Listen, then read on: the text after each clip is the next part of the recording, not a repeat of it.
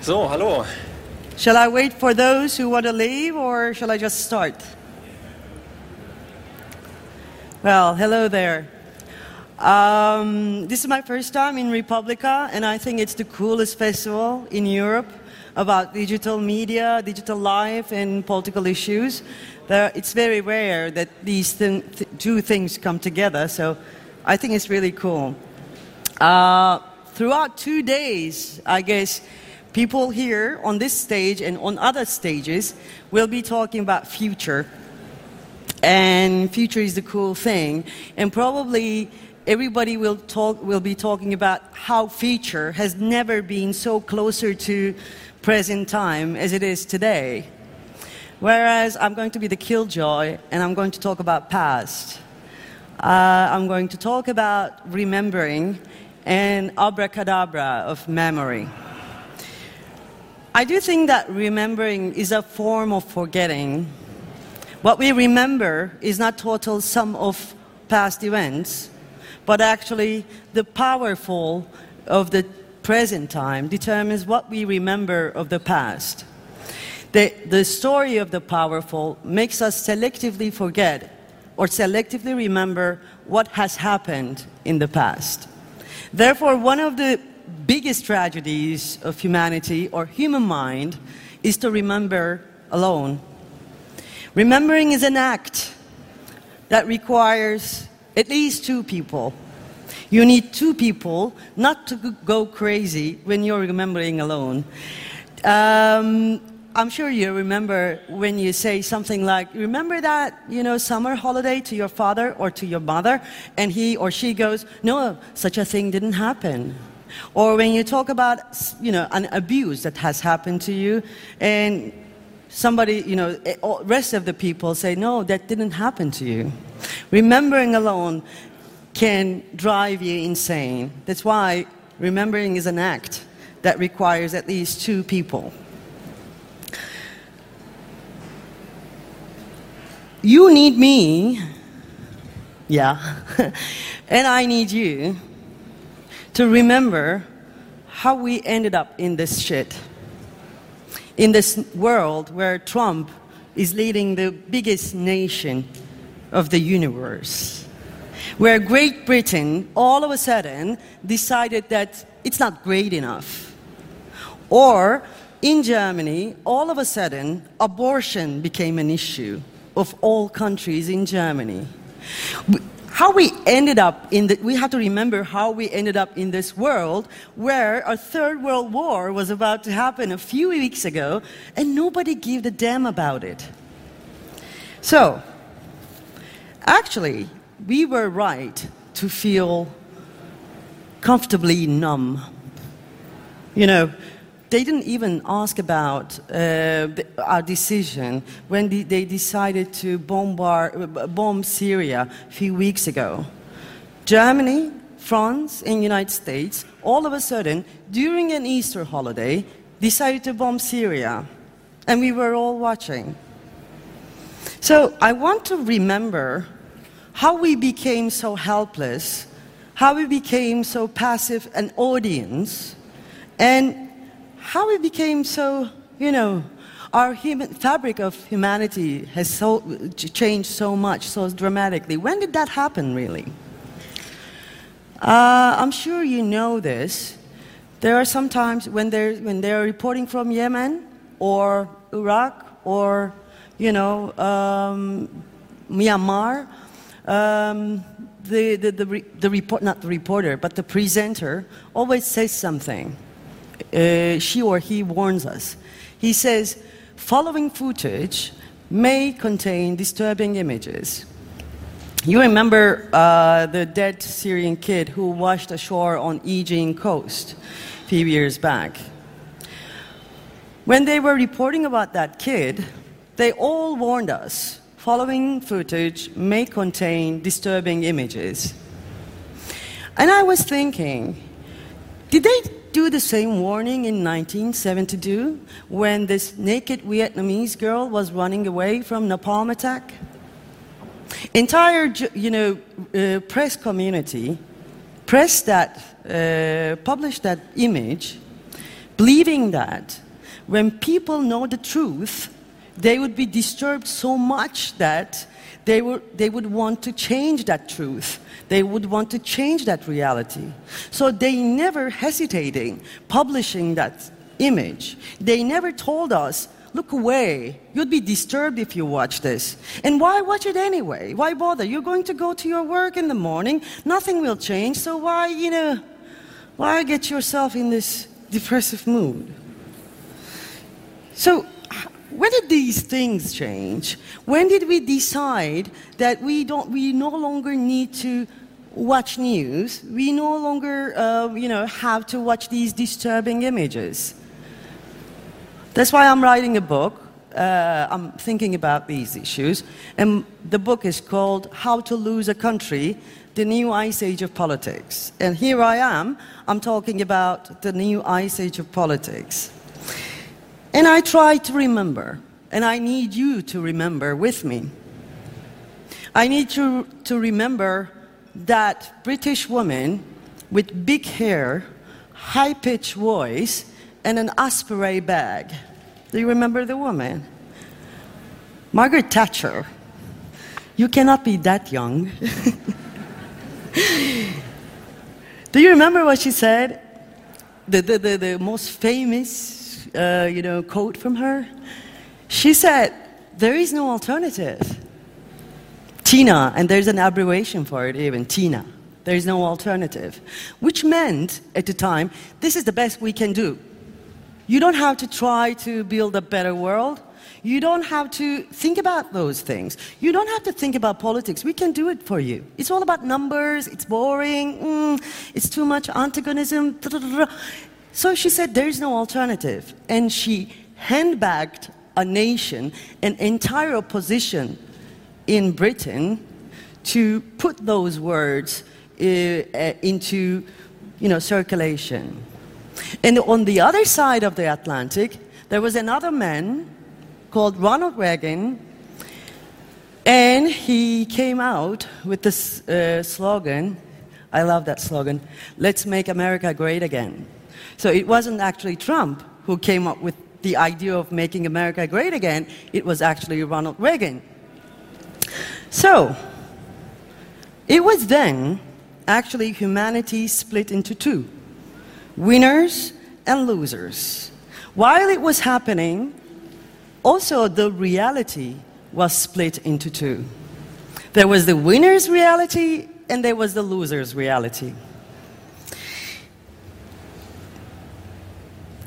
I'm sure there are people who are old enough to remember the Gulf War. Uh, do you remember that we were so mesmerized by the fact that for the first time in human history, we were watching a war 24 hours a day? We were doing our things, coming back. The war was still on. We were eating our dinner, watching the war. And these bionic flies were, uh, you know, going flying uh, above Christiane Amanpour's head, and they were killing people. And we were so, you know, uh, paralyzed by the fact that uh, we were watching this, and we started thinking that this is normal, being mesmerized when people are dying. And then this, you know, this split the reality into two. All of a sudden, a tragedy of a nation became the fireworks entertainment for the rest of the world. And then a few years passed, a guy called Colin Powell showed up in UN, in United Nations, with a tube filled with colored fluid. And he said, since this fluid is purple, let's bomb Iraq. And we all, you know, people wanted to believe this. And they, you know, screw the nation. Ironically, it was the, around the same year this warning came into being. Following image, following footage may contain disturbing images, so you don't have to look anymore. It's another reality. It's not your reality anyway. Something more important happened same year with the Iraqi while Iraqi invasion, Iraq invasion was happening. Paris Hilton became very famous alongside with Nicole, Nicole Richie. Um, they were in this reality show called Real Life. These filthy rich girls were visiting, uh, uh, you know, um, the other unfortunate realities, and they were classifying the reality as saying it's hot or it's not hot. So actually, their disgust of the unfortunate reality became a commodity in entertainment world. And around, you know, a few years after that, Afghanistan started happening. It was only uh, two months after Afghanistan was first bombarded, CNN International was, was reporting from Afghanistan, and the reporter was saying, Afghanistan is a great touristic destination now. And you know what's going on in Afghanistan since then. So, the idea of other people's realities becoming touristic destinations was already there. So, do you know what Boris Johnson, the foreign minister of affair of Britain, told to Libyan people? He said, Sirte, the Libyan city, can actually become the new Dubai. It's just you have to push all these dead bodies away. But when he said that, it wasn't an original idea. The original idea was actually in Afghanistan when the CNN reporter told us that Afghanistan is a great uh, touristic destination if you can live with the dead bodies. When reality was splitting, the facts also became negotiable. I don't know if you remember this, and I want to remind you if you don't we learn how to start a sentence with I believe, I feel, from where I stand, according to my, you know, blah blah, in 1990s. There was no such thing before 1990s.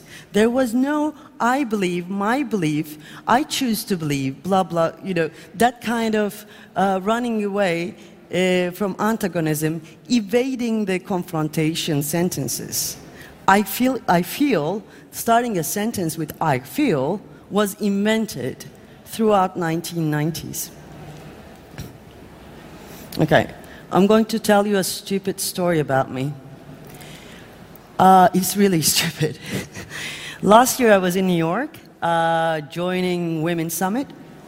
I was in the opening panel and with Masha Gessen, New York-based famous Russian journalist who wrote biography of Putin, and with uh, David Remnick, New, York, New Yorker editor-in-chief. You were the opening panel. We talked about, you know, several things like freedom of expression, all the other sexy things like journalism, da da da.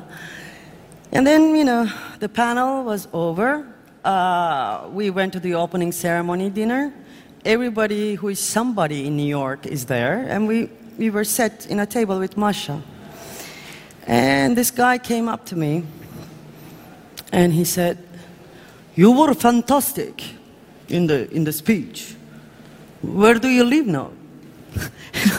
and I thought he was, you know, someone from Turkish government trying to, you know, pin me down. So I, I said, somewhere in Europe.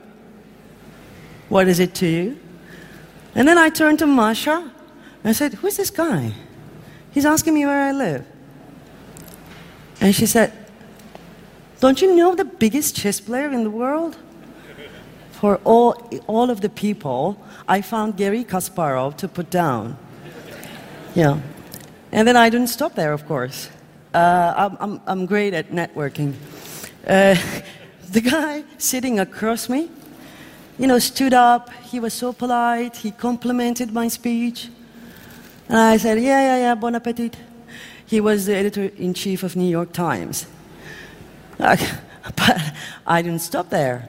This beautiful woman came up to me, and he was, she was telling how interesting was the panel. And I went, where do I know you from? and she said, well, from movies, probably. and I said, this woman is really famous? and I don't recognize her. So it's better I go to my room and sleep because probably I'm in a position where I should be really, really embarrassed. So anyway, I went to my room and then I went back to Zagreb and I started writing the book, How to Lose a Country, The New Ice Age of Politics. When I'm writing a book, I obsessively watch Netflix, uh, you know, TV shows. Uh, and when you run out of the new ones, you go to the old ones. So I'm watching this TV, sh- you know, show, Netflix show, and then I see this woman. It's the same woman. It's the leading actress of Good Wife. I'm like, oh, I'm crunching with embarrassment, like, oh God, you know, how did I do that, and so on. And then I keep on listening, and she plays this, you know, very intelligent lawyer. She's super realistic, you know, um, heart, you know, cut edge, and so on. And she has a daughter, and her daughter asks her, Mom, do you believe in climate change? And I think, okay, the woman will say something like, What do you mean, do you believe in climate change? It's a scientific fact, it's not a matter of belief. But she doesn't. She says in the TV show, I don't know if I believe in climate change or not. Or not. I'm like, and they go on speaking about this. It was interesting. So, you know that now scientific facts are equal to beliefs. And it's not only the doing of political power, but also in our, it's in our daily lives. So, what I try to explain you today is one of the things that post-truth is not a new invention. You know, it's not an invention of Oxford Dictionary. We have been living in the world of post-truth. And it's not because internet is huge. It's not because Facebook. It's because neoliberal system asked us to live according to its ethics and forget the fact that we share the same reality, to, to forget the fact that truth is a single thing, and to, for, to make us, and it wanted us to, to, it wanted us to forget that we share the same reality in this world and you know, standing together has a joy. Sharing the same reality, even that reality is tragic, has a joy in it. What you have been told about 1970s, do you remember? Whenever there's a documentary about 1970s, you see this naked woman dancing like crazy. She's high. They never tell you about Black Panther people were actually serving free breakfast to poor kids. They never tell you that they actually formed solidarity networks through 1970s. And even though they make us forget these things, people want to remember. They have an urge to remember. I know this because I was in Tahrir. I know this because I was in Tunisia, in El Kasbah, when Arab Spring was happening. I know this because I was in Gezi. And social media was full of joy then. But after these um, riots, riots of ethics, let's say, were suppressed, social media turned out to be like a castle under siege.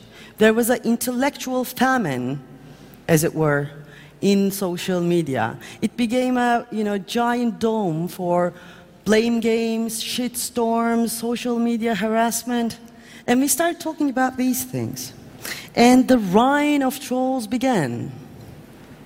When people felt defeated, they retreated and they started to blame each other on social media. And then all of a sudden, tro- trolls and all that evil became so visible. You followed Mark Zuckerberg. When I uh, you know, whenever, whenever I saw, see him with his T-shirt and jeans, I always remember Umberto Eco's famous quote. Umberto Eco once said, fascism does not only show up in uniforms. I remember that it can sometimes show up in T-shirts.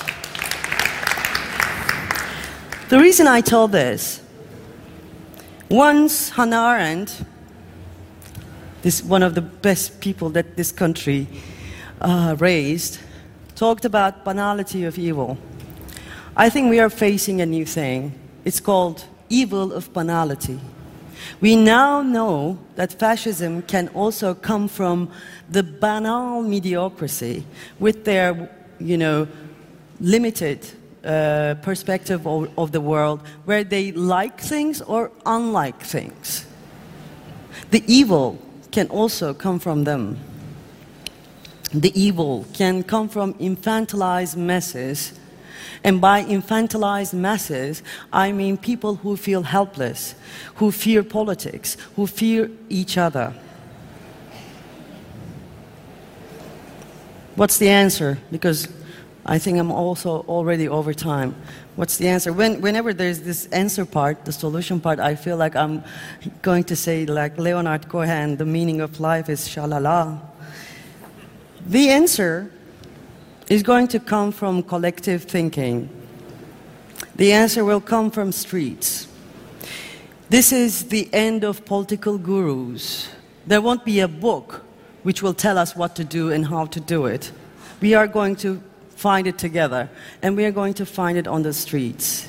And social media, without a moral compass, without a political compass, without the actions on the street, is just a castle under siege. And it's a poisonous one.